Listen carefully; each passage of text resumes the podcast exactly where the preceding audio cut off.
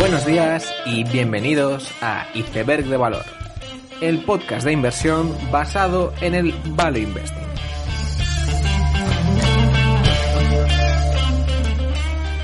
Bienvenidos los seguidores de la CNBC, bienvenidos a Iceberg de Valor.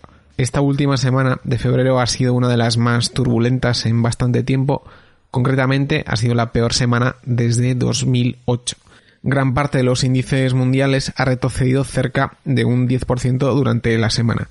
La razón de ello ha sido la expansión del coronavirus, que aun siendo conocida su existencia desde hacía varias semanas, no ha sido hasta esta que los mercados se han dado cuenta, entre comillas, de sus peligros. En este episodio intentaré hacer un repaso de lo que ha ocurrido en el mundo empresarial relativo al virus y sus consecuencias. Y es que cuando el mercado baja tanto, casi siempre es por algo y creo que es importante analizar los posibles escenarios futuros. En general, el hacer predicciones de alto nivel no es mi ejercicio favorito ni el que mejor se me da, pero voy a intentar abordar el tema lo mejor posible. Lo primero, decir que el llamado coronavirus es un virus similar a la gripe que se generó en China por primera vez y se ha solido señalar a los murciélagos como origen de esta epidemia. Desde ese primer momento, el virus se propagó por la ciudad de Wuhan y a medida que fueron pasando los días, la enfermedad pues, se contagió a un ritmo alto, convirtiéndose en un problema real. Todos hemos visto pues, cómo se estaban construyendo hospitales en una semana con la intención de tratar a esos afectados. Muchas fábricas cerraron e incluso la propia ciudad de Wuhan quedó en cuarentena. Con el paso del tiempo, la velocidad de infecciones se ha visto reducida en China, pero el virus pues ya ha salido de China, lo que ha convertido la enfermedad en un problema global, lo que ha sido precisamente el gran desencadenante de ese pánico inversor que hemos visto. Durante estas semanas, Italia, Irán y gran parte de los países europeos e incluso algún estado norteamericano han registrado casos de coronavirus. Suele tratarse normalmente de personas que han viajado a las zonas más afectadas y que suelen llevar de vuelta el virus con ellos.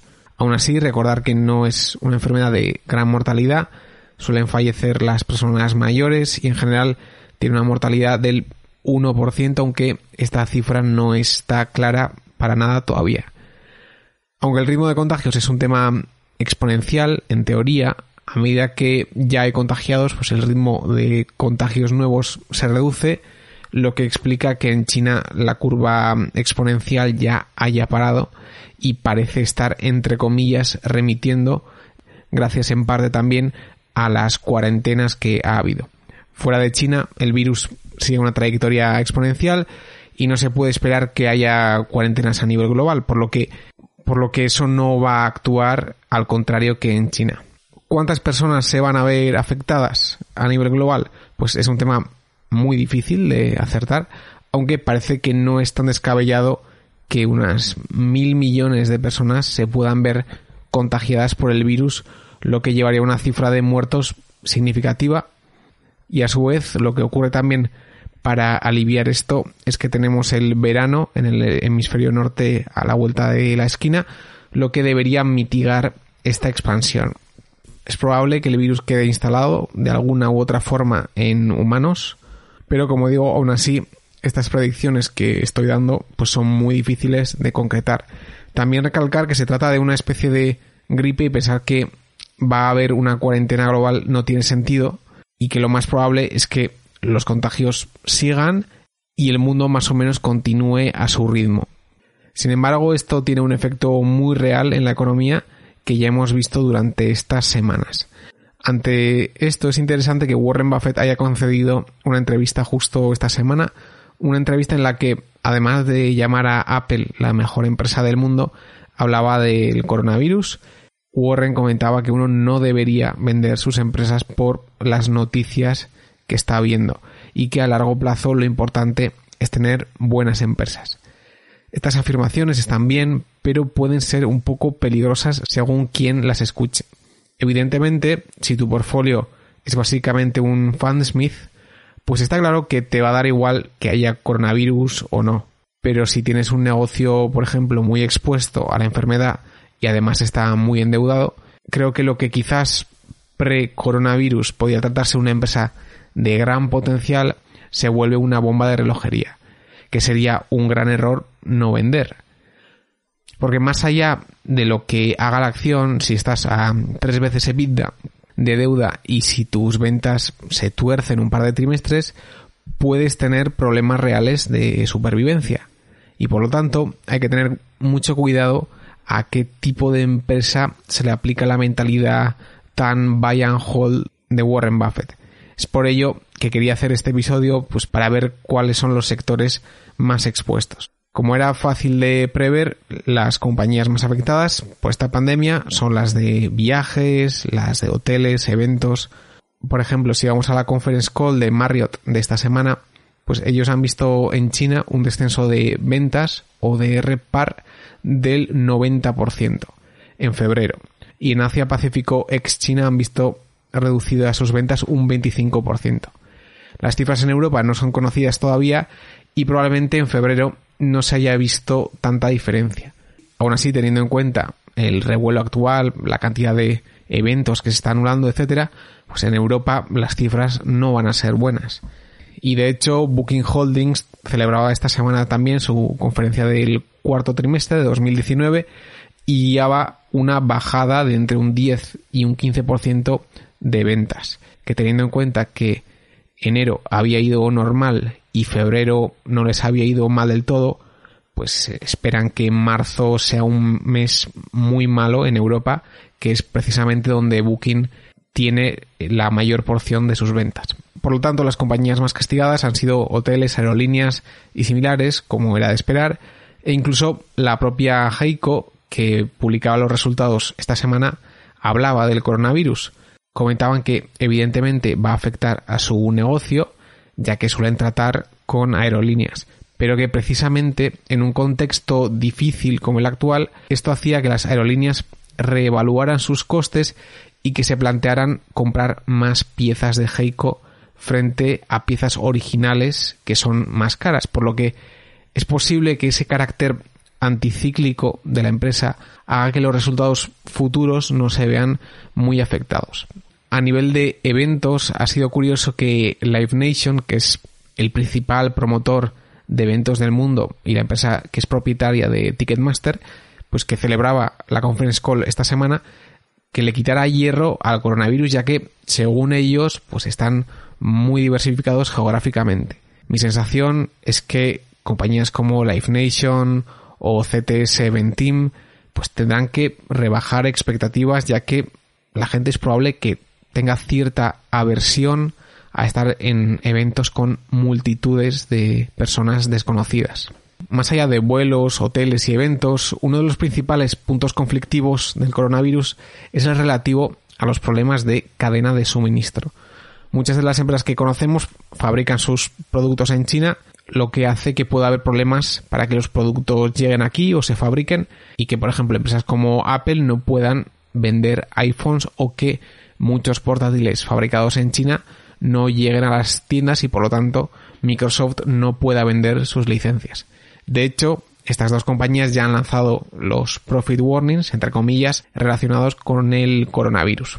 Por ejemplo, también Wayfair, la web de venta de muebles, que tuvo unos resultados muy malos, decía que no iba a tener problema de suministradores, ya que tiene una cadena muy bien diversificada. Aún así, estos problemas de suministro que se ven en, compañías que son propietarias del producto final, también se ve en otras compañías de servicios industriales como Cognex o Datalogic en Italia. Por ejemplo, Cognex, que es una de las líderes en visión artificial, rebajaba sus previsiones de crecimiento por el coronavirus. Es decir, si menos gente va a ir a trabajar en China, pues gastarán menos en equipos de mejora de la producción como son los de Cognex. Por lo tanto, tenemos una primera capa de eventos y viajes, una segunda capa de cadena de suministro y China, y por otro lado está todo lo que tiene que ver con juntarse con gente en establecimientos, ya sea un bar, supermercados, tiendas, etc. En este sentido, el tema crítico no es el virus en sí, sino el miedo al virus, ya que aunque en principio se trata de una enfermedad similar a la gripe, el gran revuelo mediático puede hacer que parte de la población evite ir a restaurantes, supermercados o similares. No sería raro que hubiera bajadas de tráfico por tienda de un 5 o un 10% en supermercados, algo que irá directo al beneficio operativo de los retailers de forma muy negativa. Lo mismo ocurre con restaurantes y es por ello que tienen un gran peligro potencial en los siguientes meses. Otro tema sobre el que he estado pensando bastante eh, acerca del coronavirus son empresas como Uber y Lyft, ya que estas compañías han bajado bastante en bolsa al ser consideradas en cierta forma compañías de transporte y creo que tienen un problema doble. De la misma forma que se reduce el tráfico, por ejemplo, en supermercados, es probable que se reduzca el tráfico en Uber. Principalmente, imagino que el transporte público especialmente perderá mucho tráfico y parte de esa pérdida la ganarán Uber y Lyft. Pero, por otro lado, también creo que van a tener pérdida de clientes e incluso es posible que muchos conductores de Uber no quieran trabajar durante estos meses, ya que, bueno, que pasen 30 desconocidos por tu coche con todo el revuelo mediático que hay, pues no suena eh, como lo más atractivo. Y esto se une a la necesidad de estas compañías de crecer, ya que queman dinero a día de hoy, por lo que una bajada en crecimiento lleva a que el break-even esté más adelante, lo que a su vez rebaja la valoración. En cierta forma, estas compañías que queman dinero funcionan de forma similar a las endeudadas en este tipo de situaciones. Es decir, necesitan crecer como las demás necesitan repagar deuda. Si hay un bache temporal, esto te hace daño en la valoración y aumenta tu riesgo. El otro sector que uno puede pensar que se puede ver afectado es el de la compra discrecional de ticket alto. Es decir, casas, coches. En principio, este área de gasto no debería haberse resentido. Es decir, si tenías pensado comprarte una casa, no parece lógico que vayas a cambiar tu decisión por el coronavirus, lo mismo que un coche. No es como la compra de un bolso, donde que haya una reducción en tráfico por supermercados hace que vaya a haber menos compras. Y de hecho, por ejemplo, IBP, una de las principales compañías de instalación de aislamiento en viviendas, ha publicado unos resultados muy buenos durante esta semana y de hecho en la conference call no se hace ni mención al coronavirus y predicen un 2020 muy bueno. Por lo tanto, la única forma de que este tipo de compra de etiqueta alto se vea resentida es que ocurra un escenario donde el coronavirus efectivamente reduce la actividad económica, lo cual reduce la confianza del consumidor y le vuelve más reacio a la compra de este tipo de bienes. Todo puede ocurrir, pero en principio tienen que pasar muchas cosas para que lleguemos a ese nivel. Por otro lado, más allá de lo que ocurre a nivel operacional de las empresas, importa también qué ocurre con las cotizaciones que no son más que un reflejo de las expectativas futuras de los inversores. En este gran mercado alcista, pues un cisne negro como el coronavirus parece que ha servido para darse cuenta de que el mundo es peligroso y que las cosas pueden salir mal. Es por ello que muchas compañías de crecimiento han bajado durante estos días, aun teniendo pues unas ventas que no están afectadas por esta pandemia.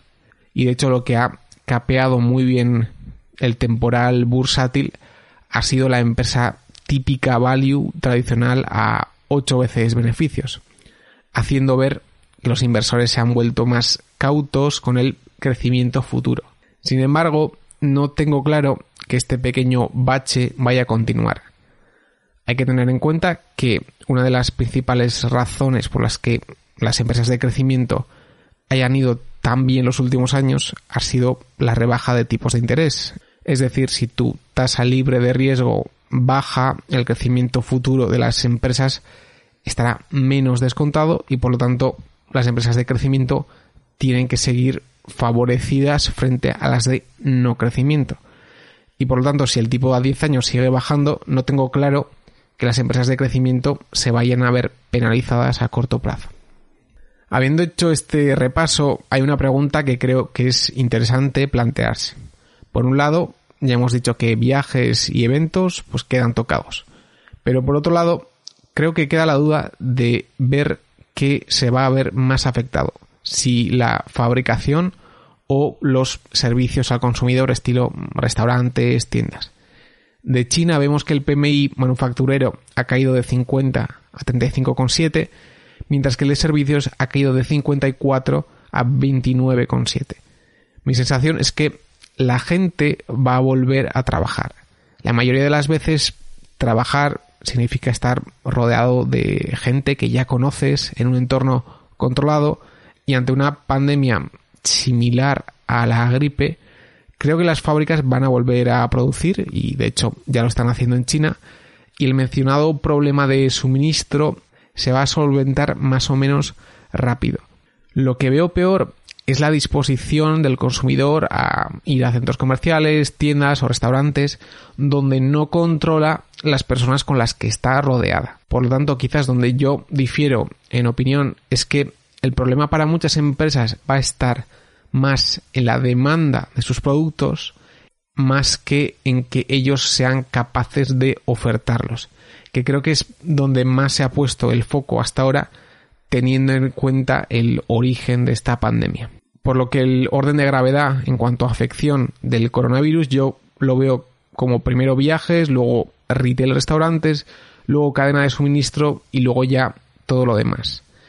Y en este sentido, para mí lo importante no es alejarse de los sectores más vulnerables, porque hay que tener en cuenta que aquello que más cae luego es lo que con más fuerza rebota sino que lo importante es tener en cuenta que si un sector es peligroso y tienes mucho apalancamiento, realmente no puedes pensar a largo plazo, ya que te ahogas en el río antes de llegar a cruzar. Y este trabajo de pensar a qué va a afectar más el coronavirus no es un simple ejercicio teórico. Creo que hay que tener en cuenta que llegará un punto donde nos olvidaremos del coronavirus y en ese punto la recuperación no ocurrirá a la misma velocidad en todos los sectores. Probablemente haya un efecto cascada donde primero se recuperan unos sectores antes que otros y si consigues posicionarte antes en unos, luego rotar a los que van a ir más desfasados, etcétera, pues puedes amplificar tus rentabilidades. Aunque hay que tener en cuenta que esto no es nada fácil de hacer. Con esta idea termino el episodio, espero que os haya gustado, nos vemos la siguiente semana y seguid aprendiendo.